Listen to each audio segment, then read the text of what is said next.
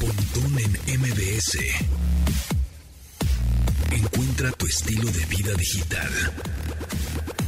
Uy, rolón del álbum 18, el álbum 18 de Moby del 2002. O sea, tiene 20 años, 21 años este álbum. Oh my God. Qué cosas. We All Made of Stars, el track número uno de este álbum 18. Y justamente por eso le damos la bienvenida a Dominique Peralta, para hablar un poco de música y los astros y de que todos estamos hechos de estrellas. ¡Ay! No, no es así, no es así, Dominique. Claro, somos polvo de estrellas. Además, creo que no es una aseveración errónea, sino que es en serio, que A es ver. algo en nuestros cuerpos eh, eh, eh, se compone del polvo de las estrellas. El otro día lo leí, no me acuerdo ni dónde, caramba, lo tenía que haber apuntado. Lo voy a buscar y la próxima te voy a decir. Entonces, Moby, Moby tiene razón. Moby dice, Moby We tiene razón. Y desde la antigüedad se ha manejado ese concepto, así que, ¿qué te puedo decir? Estamos hechos de estrellas y entonces las, las estrellas eh, eh, rigen de alguna manera nuestra vida o no? Hay de muchas maneras, sí, exactamente.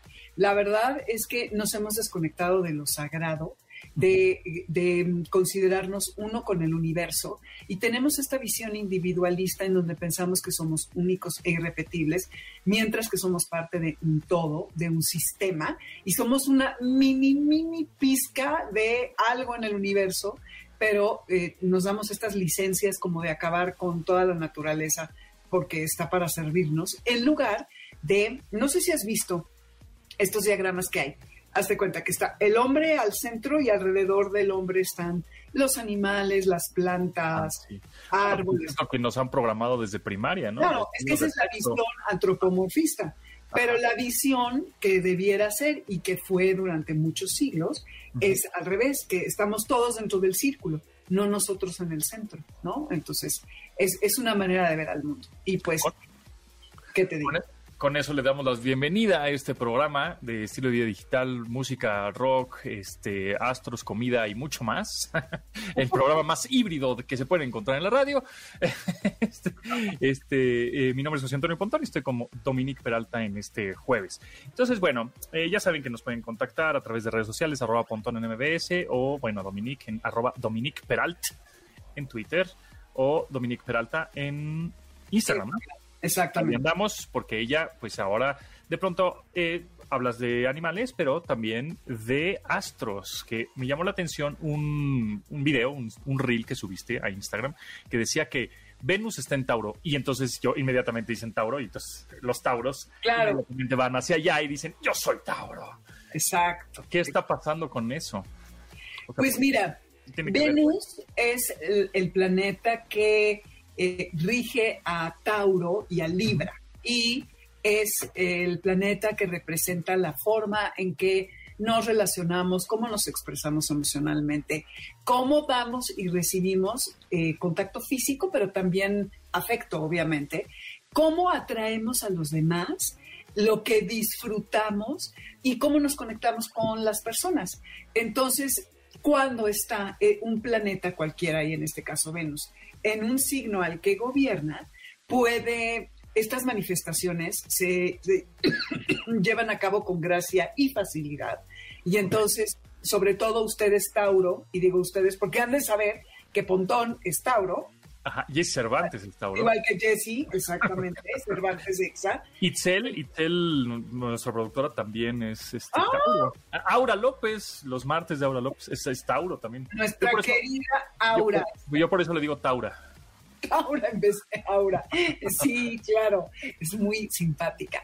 Bueno, pues todos ustedes que pertenecen a este signo, en este momento eh, tienen como esa eh, vibra magnética, atractiva, agradable, y todas estas manifestaciones las pueden eh, llevar a cabo con mayor eficiencia. Ahora, no nada más son su Venus en Tauro, ¿ok? Porque tú, aunque seas Tauro, es muy probable que no tengas a ese planeta en ese signo, por lo que no necesariamente, eh, naturalmente se va a expresar así. Pero de- ustedes, todos los que nos están escuchando, si saben de su carta natal, van a ella, si no, métanse a astro.com y ahí viene cómo sacar una carta, necesitan lugar, hora y fecha de nacimiento, Ajá. y les va a salir este círculo dividido en 12. Cada una de estas zonas está regida por un signo y allí en esas casas van a ver cuál es la de Tauro y ahí van a buscar dónde está Venus. Y es exactamente, está, por ejemplo, la de la imagen, la de la casa, la uno es la casa del ascendente, que es cómo nos presentamos al mundo, la dos es la del dinero y los valores, tres es de la comunicación, en fin, de muchas cosas. Y ven dónde está el planeta en cuestión, y eso para cualquier planeta. Y es en esa zona de su vida en donde se va a manifestar esta energía. Entonces está interesante el que puedan ir y descubrir como eh, para aprovechar, porque eso es la astrología, es un lenguaje y es el pulso del universo que está incidiendo sobre nuestras vidas. Y si sabemos qué está pasando, a lo mejor podemos negociar mejor un contrato, resolver un conflicto con alguien, en fin, depende en la zona en la que les caiga. Hace unos, bueno, yo creo que hace unos meses, este eh, Manuel López Michelone, alias La Morsa, él es físico, matemático, y yo alguna vez le pregunté, oye, si la luna, si no la luna estuviera más cerca, más lejos, o no existiera la luna, ¿qué pasaría físicamente con el planeta? Y me dijeron, pues, sería un desastre total, porque la luna está como, em, pues jalando las mareas y le da ritmo un poco al ecosistema. Entonces, digo, pensando en que también eso es un poco de física, eh, ¿la luna eh, eh, rige de alguna manera también la energía en los humanos? Sí, completamente. La luna está, de hecho, el ciclo de la luna está relacionado a la, bueno, más bien, la el ciclo menstrual de la mujer ah, está relacionado al ciclo de la luna, que es cada 29 días y cachito. Y em, la luna, tú sabes que no tiene luz propia, sino que refleja la luz. Es la luz del sol. Ajá, correcto el sol significa, eh, eh, es nuestro ego, es nuestro super yo, es el viaje del héroe. Me encanta. algunos de ustedes habrán leído a Joseph Campbell, que es como el maestro de la simbología de este tema del viaje del héroe. Como, si conocen algo de mitología, Hércules tuvo que hacer 12 trabajos y esos 12 trabajos cada uno representa a uno de los signos, que son los caminos que cada uno de nosotros debemos de emprender para llegar a expresar la parte más madura, más eh, completa del signo que somos, tu Tauro, eh, quien sea Géminis, Géminis, en fin, cada uno su signo. Entonces, em, es la, luna lo que representa, a diferencia del sol, es la parte emocional. El sol también representa al padre, y la luna representa a la madre, lo femenino y, cómo nos vinculamos con el mundo material, los rituales que tenemos, eh, la forma en la que eh, llevamos a cabo nuestros días, también tiene que ver con los afectos y cómo maternamos y nos dejamos maternar, si es que lo dejamos y lo hacemos, y también la femenidad. Y así cada planeta tiene sus atributos y todo esto no creas que siempre los científicos dicen que hay que son puras jaladas. Todo fue fruto de la observación de los mismos que hicieron la astronomía. He sabido que, muchos de los grandes em, pensadores de antaño eran astrólogos también. Entonces veían todos estos fenómenos que ocurrían con el clima, sobre los animales, las mareas, hasta que alguien dijo, oye, ¿y no será que también impacta la vida de los humanos. Y en efecto, y es de allí donde se empieza a, hacer toda esta simbología que hoy llamamos astrología y que tiene siglos y que además no importa qué cultura, la china, la azteca, la em, celta, eh, tú dime quién, todos, absolutamente todos, tuvieron una relación con el cielo y tienen su astrología y su observación.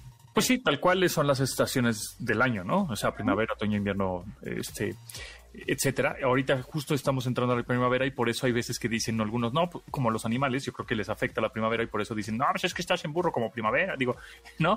Este, etcétera. Eh, y, eso también afecta, es decir, las estaciones con la luna, con la astrología y con el signo. Sí, sí, claro, porque eh, Jung era Carl Jung, el psicoanalista, era, eh, no sé si lo saben, pero era astrólogo, pero también le gustaba el tarot. Los oráculos le gustaban mucho, de hecho él no tenía mucho tiempo para eh, estudiarlos y ponía a sus estudiantes a que exploraran todas estas herramientas. La astrología sí la conocía y la conocía muy bien. Y él tiene una frase, no me acuerdo exactamente cómo dice, pero algo así como, em, a ver, ahorita la busco y se las voy a decir tal cual porque la tengo por aquí, pero habla como los buenos vinos eh, que, reflejan las cualidades de la tierra en la que la vida estuvo. Eh, los signos zodiacales representan las cualidades de los em, de la, de la, de la estación en la que nacimos. Entonces, espérenme, aquí estoy. Por ejemplo, es mayo, es marzo, abril, mayo. O sea, yo nací en primavera. Tú eres de primavera. Aries, Tauro y Géminis son signos de primavera. Entonces, a ver, ¿qué, como qué palabras te vienen a la mente eh, con, con, esto? Aire, este, em, no sé, despejado, luz, iluminación, mucha este floripondios, colores, así. Eso es lo que, ¿no? Exactamente. Eso, podría ser yo como el, ay, ¿cómo se llama esa película animada de un toro que es así bien floripondio? Ya no me acuerdo, pero ahorita, me acuerdo, pero es un toro. ajá, es como así como que es bien, buena onda y, lo quieren torear y no se deja torear porque pues la, fiesta taurina no es lo suyo, ¿no?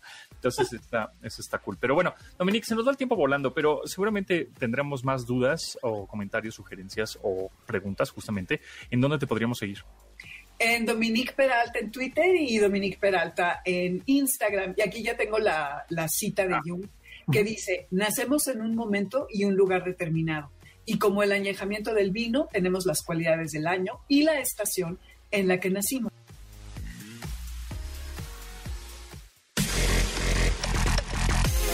Continuamos después del corte con Pontón en MBS.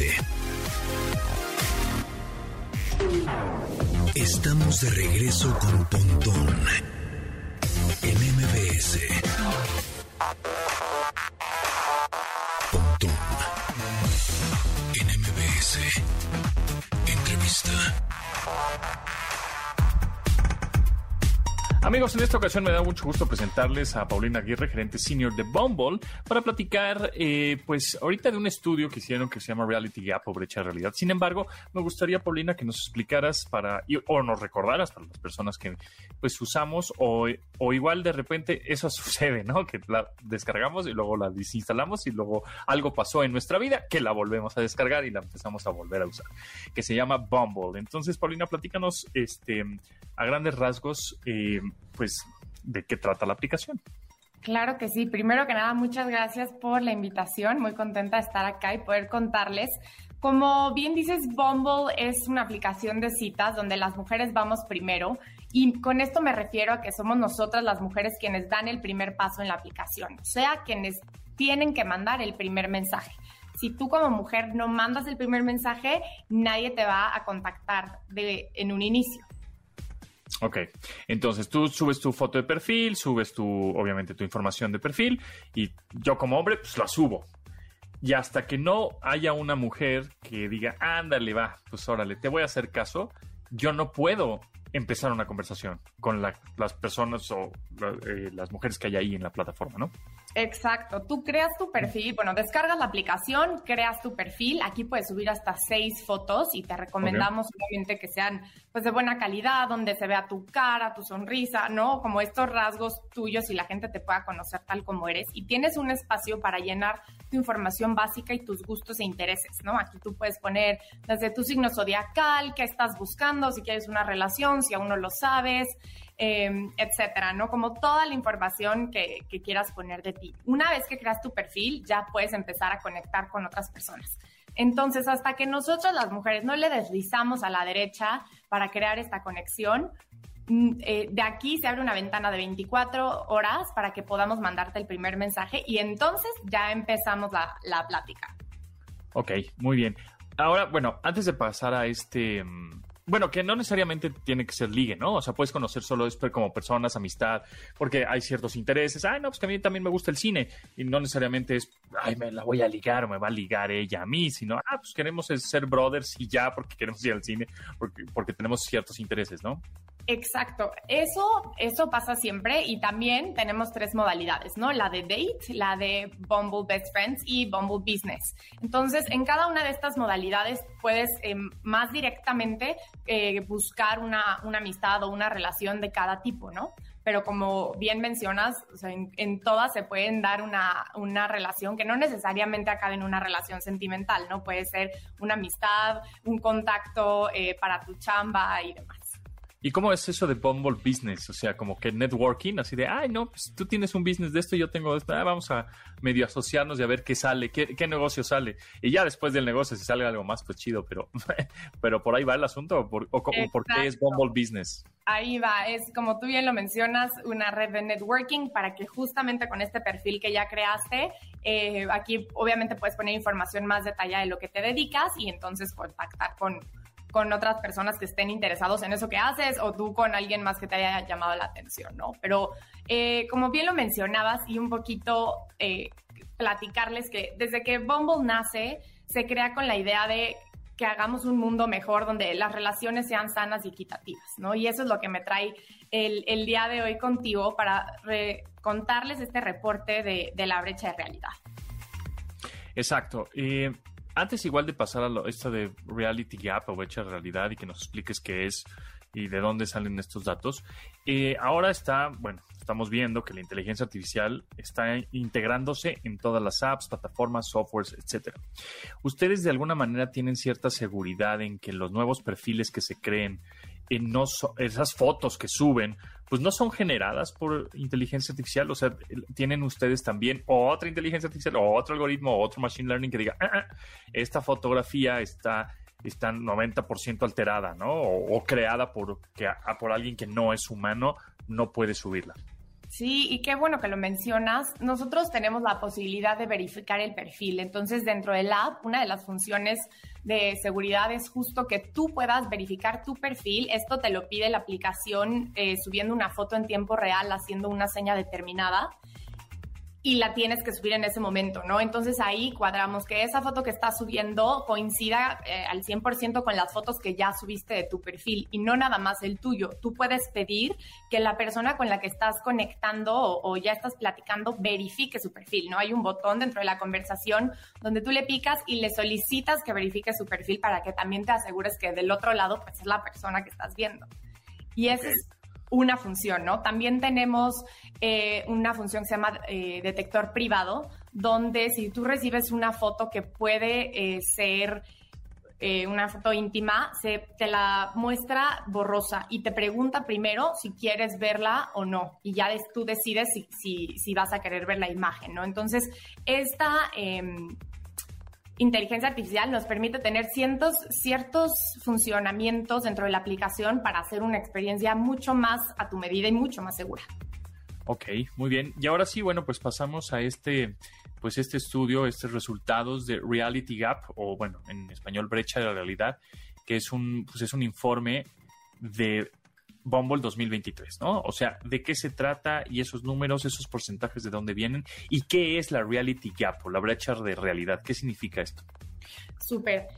Claro, te cuento. Entonces, este estudio se llama eh, Estado de la Nación y es un estudio que se hace cada año donde podemos abordar diferentes temas del momento, ¿no? Por ejemplo, durante la pandemia eh, enfocábamos más preguntas hacia cómo se sentía la gente segura al, conocer a nuevas personas, ¿no? Cuando estábamos en confinamiento y demás. Y este año estamos eh, platicando sobre la brecha, la brecha de realidad, perdón. Y es esta, em, como lo menciono, brecha que existe entre las oportunidades que tenemos los hombres y las mujeres en diferentes rubros, ¿no? Desde la equidad de género, en las relaciones, eh, a nivel profesional y, financiero. Ok, y hay unos números ahí, ¿no? esos unos porcentajes que marcan el estudio, como por ejemplo de que la generación Z, Z afirma que las mujeres y hombres están mejorando en igualdad, luego por ahí hay otro que nos dice que los encuestados concuerdan con la definición de equidad. ¿Qué, tantos porcentajes y, números? O sea, ¿estamos bien, estamos mal, vamos por buen camino? Lo que nos da este informe es visibilidad sobre lo que opina la gente y lo que en realidad está experimentando, ¿no? Y, por ejemplo, si hablamos de la igualdad en las relaciones, vemos que si bien la mayoría cree que no importa si los hombres o las mujeres eh, tienen la iniciativa en una, en una relación, es solo el 44%, ¿no? Y esto sigue siendo un porcentaje relativamente eh, menor para, para, nosotros que impulsamos justo a las mujeres a que tomen las riendas de la relación, ¿no? A que eh, desafíen las normas que existen hoy en día y se atrevan a tomar el control de lo que están buscando específicamente. Ahora, si nos vamos a temas de equidad de género, vemos que es igual más del 90% cree que los hombres y las mujeres deben de tener las mismas oportunidades. También vemos como tres de cada cuatro mujeres comenta que tienen que ceder entre relaciones, tener una carrera y una familia de una manera en la que los hombres no lo hacen. Entonces aquí vemos esta diferencia entre eh, lo que opinan y lo que realmente experimentan. Ok, sí, porque una cosa también es pues el dicho, ¿no? De no, pues sí, los hombres y las mujeres debemos ser iguales y deben de ganar este lo mismo y, estar en, puestos también igual de importantes que los hombres, como que él, ese como choro lo sabemos todos, pero la cosa ya es en, en, la, en la empresa, pues no sucede lo mismo, ¿no? Es decir, sigue habiendo esta, justamente esta brecha, por lo menos salarial, de, mujeres contra hombres en la misma empresa cuando igual desempeñan el mismo puesto. Y no, tú porque eres mujer igual te pagamos menos. Este, entonces, en el caso de, bueno, no sé si en Bumble, pero tú en general, eh, ¿cómo ves? Eh, una cosa es la percepción, pero otra cosa es el hecho. Eh, ¿Cómo lo ves? Exacto, creo que esto, este dato en particular eh, va a depender mucho del país en el que nos encontramos y, y, en México, según el índice global de brecha de género, vemos que esta brecha salarial es del 14%, ¿no? Entonces las mujeres ganamos 14 pesos menos por cada 100 pesos que ganan los hombres. Y esto, eh, algo que vemos en este reporte es que, por ejemplo, la responsabilidad compartida de los niños, ¿no? Y cómo dividen esta responsabilidad en, las familias es un factor que juega en contra del desarrollo profesional de las mujeres.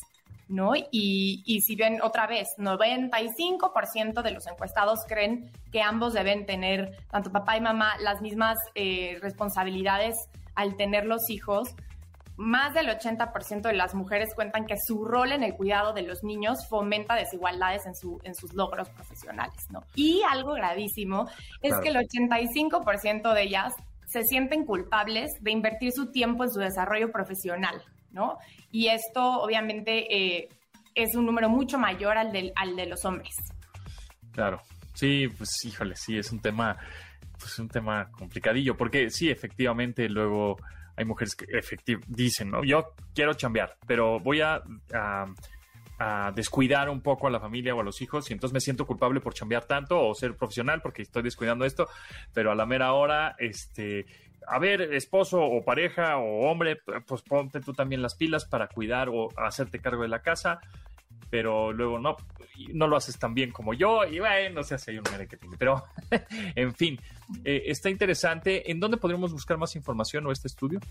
Claro, eh, eh, pueden encontrar más información en nuestro Instagram, que es bombo-méxico, y aquí nosotros estamos compartiendo este, este tipo de, estadísticas de, de, diferente manera. Algo que van a encontrar es recientemente nuestro programa de Next Movers, eh, y lo menciono porque creemos que no es suficiente con dar visibilidad a la brecha, ¿no? Sino que hay que contribuir a cerrarla, tanto hombres como mujeres. Este programa eh, lo hacemos de la mano con la organización Vital Voices, lanza este año y invierte en mujeres líderes en todo el mundo que tienen como misión lograr un mundo mejor, ¿no? En el caso específico de México, vamos a estar apoyando a la Fundación La Cana, que, es de Daniela Ancira, cofundadora, que apoya a mujeres que están en situación de cárcel, que eh, dándoles capacitación para crear productos y que puedan ganar un, salario. ¿no? Esto eh, igual lo van a encontrar ahí en nuestras redes.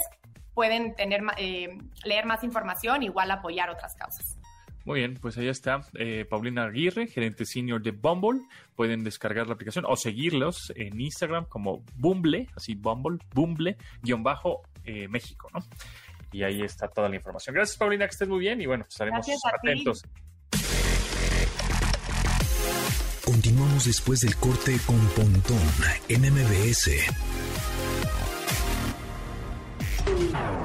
Estamos de regreso con Pontón en MBS. Con el señor David Bowie le damos la bienvenida al señor Carlos Fernández de Lara, gerente de comunicación de YouTube México, con esta canción de Starman de David Bowie, porque justamente vamos a hablar de música y YouTube. Carlos, ¿cómo estás? Bienvenido. Bien, bien, contento, contento de estar una vez más aquí con todo el auditorio acá de Pontón en MBS, pues sí, para hablar de, este reportito eh, de YouTube Vibes Music, que bueno, forma parte de los reportes que hacemos de YouTube Vibes. El año pasado hicimos gaming, hicimos unos de deportes, justamente, pues porque era un año mundialista. Eh, y hace poco hicimos uno de Gen Z, de cómo está consumiendo contenido Gen Z dentro de la plataforma. Y el más reciente es este que estamos liberando de música que se llama YouTube Vibes, o sea, como las vibras youtubianas, ¿no? Exactamente. ¿Y de, qué trata este, digamos, este estudio? Eh, porque sabemos que YouTube es una plataforma que se consume mucha música. Es más, hay, yo no sé si, si estoy mintiendo, pero tú me corriges. Es la plataforma em, de streaming en donde más se consume música, ganándole a otras plataformas de streaming dedicadas únicamente a música. Es correcto. La verdad es que un poco la mirada que tenemos justamente con los vibes es entender, es tratar de detectar estas, como tú mismo lo acabas de decir, estas vibras. En este caso, en cada reporte tratamos de detectar diferentes vibras, tres, al menos tres vibras por cada una de las tendencias o de los temas que estaremos abordando. Y justamente en música detectamos tres vibes que son un poco como tendencias que están surgiendo alrededor, no tanto como de géneros musicales, sino como de tendencias en el consumo de creación y de escucha de música. Eh, y sí tiene un poco la mezcla de géneros, pero no es tanto como para hablar de, oye, pues los mexicanos están escuchando más eh, banda que reggaetón, no, más bien es qué está pasando dentro de la plataforma que está generando tendencias en el consumo musical. Y como dices, una de las primeras que encontramos, que además me parece muy interesante, es una que hemos llamado la descentralización de la música. Nada más como para que se den una idea, eh, eh, más o menos entre, entre 2021 y 2022, YouTube aportó cerca de 6 mil millones de dólares a la industria musical en pagos.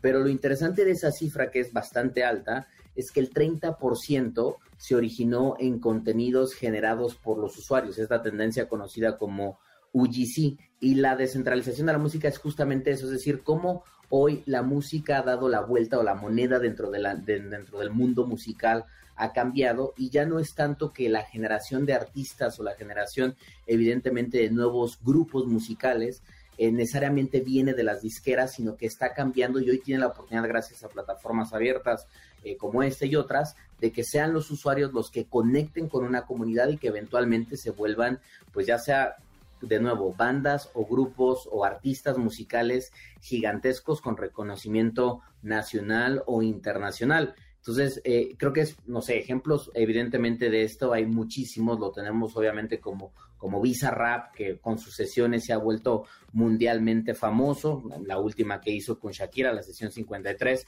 que en menos de 24 horas tuvo más de 54 millones de visualizaciones y se convirtió en una de las canciones eh, latinas o la primera canción latina en llegar al, eh, digamos que superar esa barrera em, de música latina pero también evidentemente lo vemos, por ejemplo, con otras artistas como Kenia Oz o Kimberly Loaiza, y, y, estos son algunos ejemplos de muchos otros que han encontrado en esta, digamos que apertura de la plataforma, la posibilidad de conectar con, con comunidades que los catapulten, eh, pues evidentemente a escenarios, de nuevo, nacionales e internacionales y eso tiene que ver con ciertos como influencers musicales o miren ya salió lo nuevo.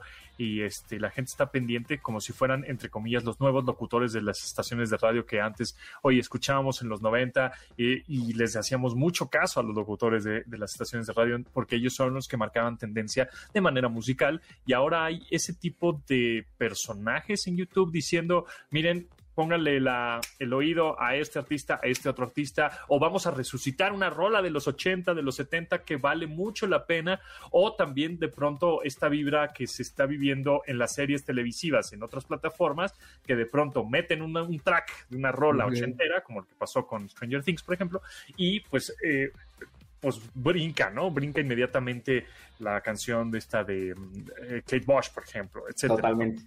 Yo creo que es una mezcla, o sea, yo creo que es una mezcla porque evidentemente hoy con la conectividad que tenemos dentro de las plataformas sociales nos permite descubrir música que probablemente no conocíamos anteriormente, ya no estamos probablemente tan conectados a, la forma de consumir música como era anteriormente. Hoy las plataformas de streaming nos permiten elegir, ver listas de reproducción, compartir listas de reproducción, pero también yo creo que tiene que ver con esta posibilidad de que algunos eh, creadores de contenido la música, las plataformas les permite experimentar. Una de las cosas que vimos en Vice, por ejemplo, es un grupo o un canal conocido como Friolento Music, que muy curiosamente ellos lo que hacen son agarran canciones, por ejemplo, no sé, la de, te pondría el del gato bajo la lluvia de Rocío Durcal o canciones como por ejemplo más nuevas como de reggaetón como Me Porto Bonito, como de Bad Bunny y lo que hacen es las transforman como si fueran un, un, grupo de post-punk. Y entonces la canción se escucha como si fuera una canción de post-punk, ahí ya sabes, como entre,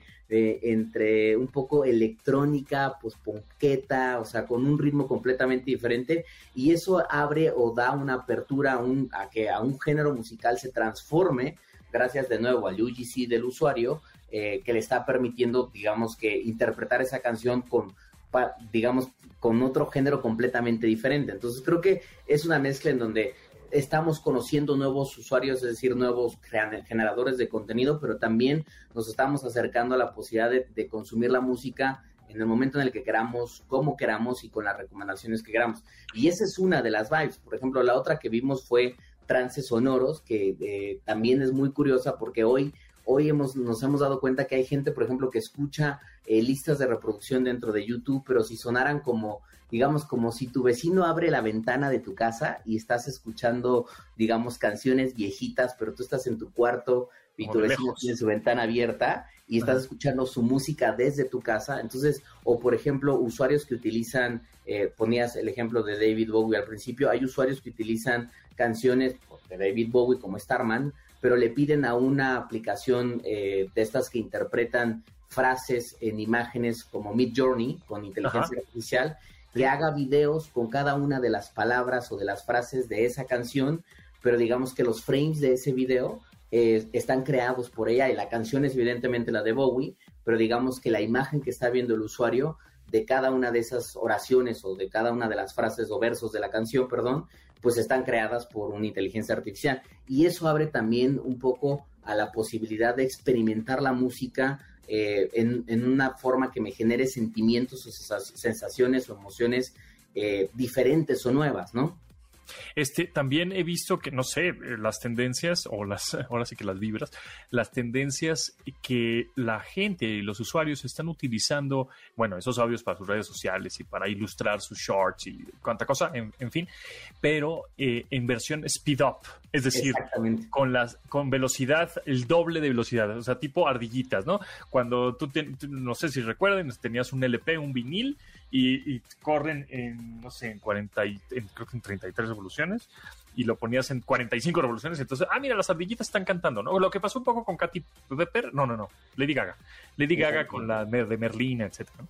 Este, eso es también otra de las tendencias, ¿no? Que, que la gente está escuchando las mismas rolas, pero la sube a, en este caso a YouTube, pero con la velocidad del doble. Entonces oye medio ardillita un poco, pero Exactamente, o incluso el contrario, por ejemplo, hay un canal mexicano que se llama Warm Blood que lo que hace es slow and reverb, que es decir, alenta las canciones, pero además les pone evidentemente fondos de, canciones de anime japonés. Y entonces agarra canciones, por ejemplo, de Luis Miguel como, como Suave y es una canción que dura, en vez de durar los tres minutos que dura generalmente la canción, dura casi cinco minutos y medio porque está alentada tiene evidentemente solo una imagen de frame que se repite, de nuevo de un anime, y eso genera como una especie de, de apaisamiento de la canción, un, un, mood distinto de esa misma canción. O por ejemplo, yo creo que uno de los casos más interesantes de este tema es lo que lo platicamos en algún programa, lo que hizo Bad Bunny el año pasado con los, con los videos 360.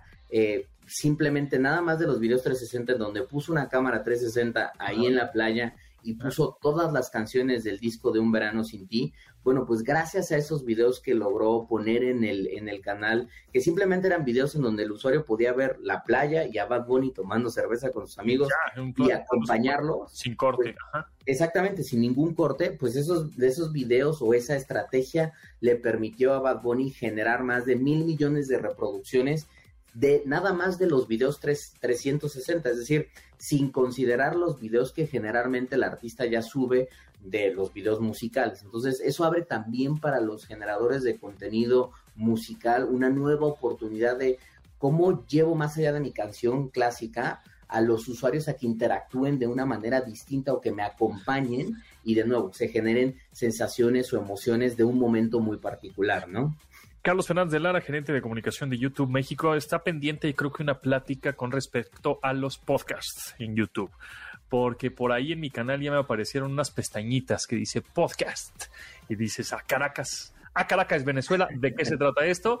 Así que yo creo que te va a tener que invitar próximamente a que nos expliques ahora que, cómo es el consumo de podcast en la plataforma de YouTube, ¿no? Totalmente, porque la verdad estamos viendo muy interesante esta tendencia de cómo los usuarios están enfocándose también en contenido corto, pero no dejando de lado el contenido largo y sobre todo transformando su dinámica de consumo de, de, de móvil a desktop, pero también en Smart TVs. Entonces creo que es un tema muy, muy interesante que seguramente estaremos platicando las veces que sea necesario cuando nos inviten acá en este. Ah, sin duda alguna, porque sí, se viene bien, ya hay algún, ahí viene un hint, fue un hint, como una pistita de ahí viene algo que YouTube está preparando con podcast, porque a mí ya me apareció algo así en, en, los canales. Ahí está, Carlos Fernández de Lara, gerente de comunicación de YouTube México. Muchas gracias, estaremos en contacto y bueno, pendientes a YouTube, por supuesto. Perfecto, pues un saludo a ti, muchísimas gracias. Continuamos después del corte con Pontón en MBS. Estamos de regreso con Pontón en MBS. Hashtag Foodie. Recomendaciones culinarias con el chef Raúl Lucido.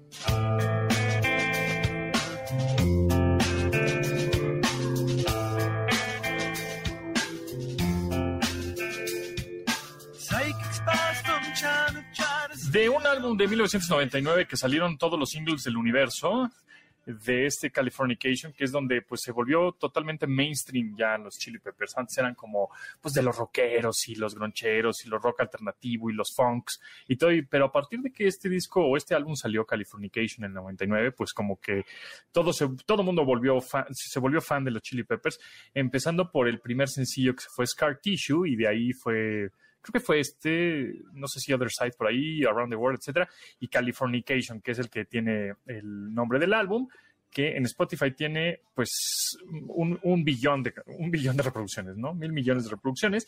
Y curiosamente esta canción, em, el video lo dirige em, eh, estos compadres que se llaman Jonathan Dayton y Valerie Faris.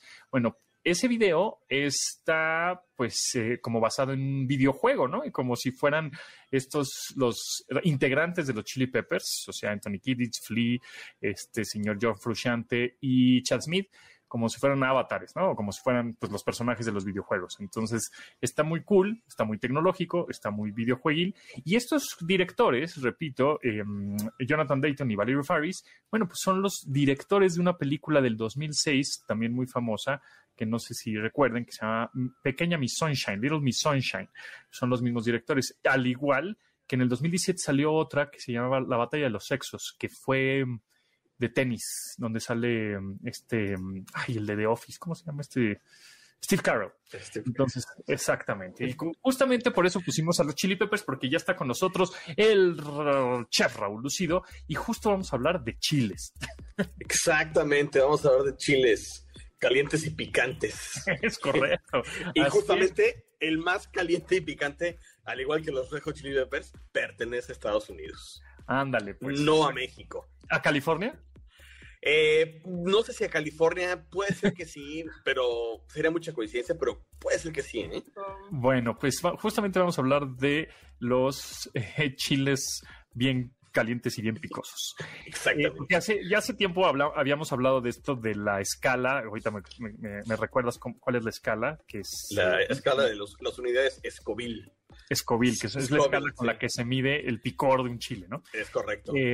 Y habíamos platicado también de pues, cuáles son los chiles, etcétera, las salsas, y entonces el habanero. Y, y, entonces decíamos que si el habanero era el más picoso, pero hace poco salió una lista que se realizó a través de este sitio que es muy bueno, muy práctico, muy padre, que es como justamente una enciclopedia de la comida y los platillos. Taste Atlas. Tasteatlas.com, que está buenazo y sabrosísimo además el sitio, este, dice que el chile más picoso no es mexicano, es gringo. Exactamente, exactamente. ¿Y por, qué es más picoso? O sea, ¿es natural o, lo mm, hicieron? Eh, son hibridaciones que hacen a partir del justamente de la familia del chile habanero. ¿no? Chile habanero, pues obviamente es endémico de Yucatán. Se llama habanero por algún momento estaban como cerca de La Habana, Cuba, y lo empezaron a usar en, esa cocina, pero realmente es endémico de la península de Yucatán. Y junto al habanero, digamos que en toda esa zona de Yucatán y todo el Caribe, existen, bueno, muchas islas, y en esas islas hay subespecies de, este, de esta variedad de chile habanero, ¿no? Que por química de los minerales que hay en cada isla diferente, por el clima, veto a saber, han tomado características diferentes en cuanto a términos, colores, sabores y obviamente picor, ¿no? Hay, bueno, Trinidad y Tobago es otra isla del, Caribe y en Trinidad y Tobago hay varios chiles subespecies de esta como chile habanero, que está el, Trinidad Escorpio, que es una, y hay otro que es el Seven Pot Dogla, que es otra que está en Trinidad y Tobago, eh, está en Jamaica, que es otra isla que está en el Caribe. Está el habanero chocolate, que es un habanero como marrón, como color vino, digamos. También es más picoso incluso que el habanero. Y en Estados Unidos empezaron a desarrollar a partir de estas variedades de habanero super chiles, por llamarlos de alguna forma, en donde empezaron a hacer hibridaciones y hacer pues mezclas entre las semillas del chile más picante de uno y lo sembraban y entonces este dio muy picante, entonces vamos a agarrar el polen de esta flor, que también de otro chile muy picante, y polinizamos esta otra flor, ¿no? Entonces empezaron a hacer estas hibridaciones y empezaron a desarrollar unos chiles que son ya ridículamente picantes. Y no todos son en Estados Unidos. Inglaterra tiene unos. Y tú dirás, bueno, Inglaterra, pues, ¿qué, qué caramba tiene que hacer con los chiles? ¿no? O sea, no tiene ni clima para que le crezcan chiles en Inglaterra. Pero pues obviamente aquí es obviamente consecuencia de que lo están haciendo en, no en laboratorio, pero sí en invernadero, con pues, situaciones controladas de clima y humedad y todo. Inglaterra tiene un Infinity Pepper, que las unidades Scoville que hablábamos hace ratito, por ejemplo, para poner un parámetro, el habanero va de 100.000 a 350.000 unidades y el Trinidad Scorpio va de 800 a 1.466.000, o sea, ya subimos tres veces más de un habanero, ¿no? Ahora, el Infinity Pepper va de 1.067.000 a 1.250.000 y después vamos ahí a un chile ya creado en Estados Unidos, se llama el Carolina Reaper, que hasta hace poco era como que el más picante y el Carolina Reaper va de 1.400.000 unidades a 2.200.000 unidades Scoville. Y el chile más picoso que se desarrolló hasta este momento es un chile que se hizo en Estados Unidos que se llama Pepper X, Pepper X, X y, va de 3.180.000 unidades. Así llegó, o sea, es lo más que va, eso ya es como casi capsaicina pura. La capsaicina es la sustancia que hace picante un chile y que este, este chile ya es así como que ya es... Pero, este... pero entonces sí lo hicieron de, en... Sí, sí, sí, no, es no, es una variedad natural. No es una semilla que nazca y así. No, no, no, son hibridaciones que claramente están, están haciendo, este, ¿cómo se llama? Esas pues, semillas y modificaciones pues si quieres genéticas y no genéticas, porque al final del día lo que hacen son cruzas entre un chile, una variedad de chile con otro, para que se hagan esta como superespecie con estas características. Pero no sale del laboratorio, sí se, sí se nace en la tierra. Sí, sí nace en la tierra, o sea, no, no es que están en un, en un este trajecto de Petri y estén creando ahí un, un, un, clon, ¿no? De un chile, no, no, si es una planta que da flores y que y todo eso, pero es a base de una selección, ¿no? De los, los, genes más picantes de un chile al otro para generar estas subespecies, que realmente yo no sé si ya son como para meterlas al récord Guinness y ya, ¿no? Porque de ahí a que cocines con estos chiles, o sea, pues, literal, tienes que ponerle una micropizca a todo para que te dé el picor, porque... Una gotita de, ¿no? Sí, ya, suficiente. Porque además, pues, ya no hay, ya no hay sabor, ya no hay sabor.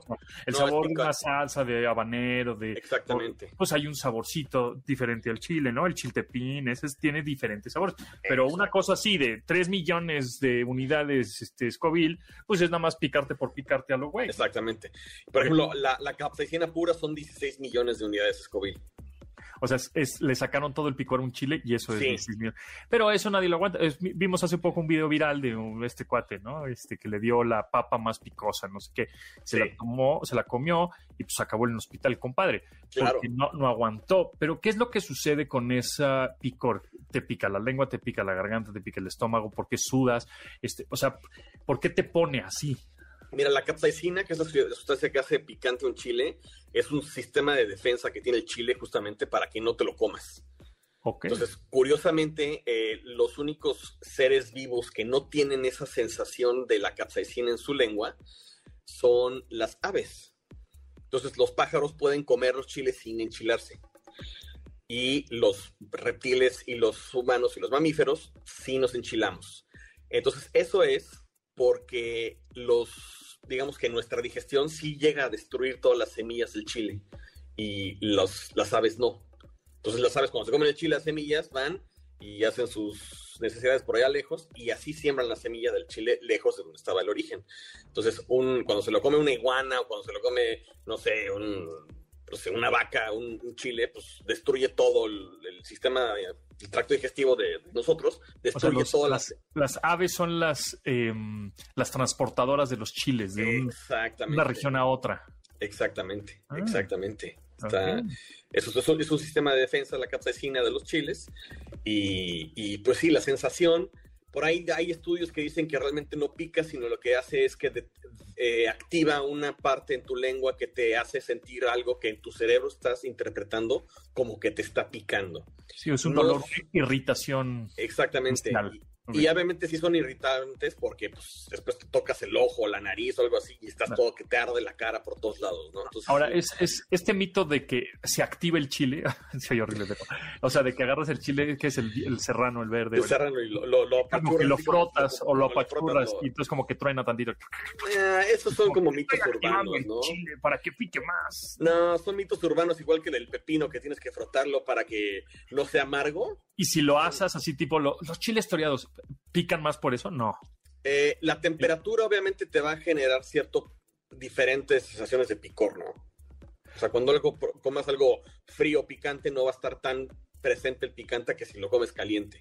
Ah, es lo que te iba a decir, porque he comido alguna vez unos taquis, así taquis fuego calientes y pican más. Claro, claro, claro. la lengua se activa más con la temperatura caliente. Aquí sí está frío todo. Por eso ciertos tequilas los quieren vender congelados para que no sepas cómo saben al tiempo, porque si los pruebas al tiempo no te van a gustar nunca. Ah, ok, estaría bien. Muy bien. Oye, pues ya se nos fue el tiempo volando, pero Raúl Lucido, ¿en dónde te seguimos?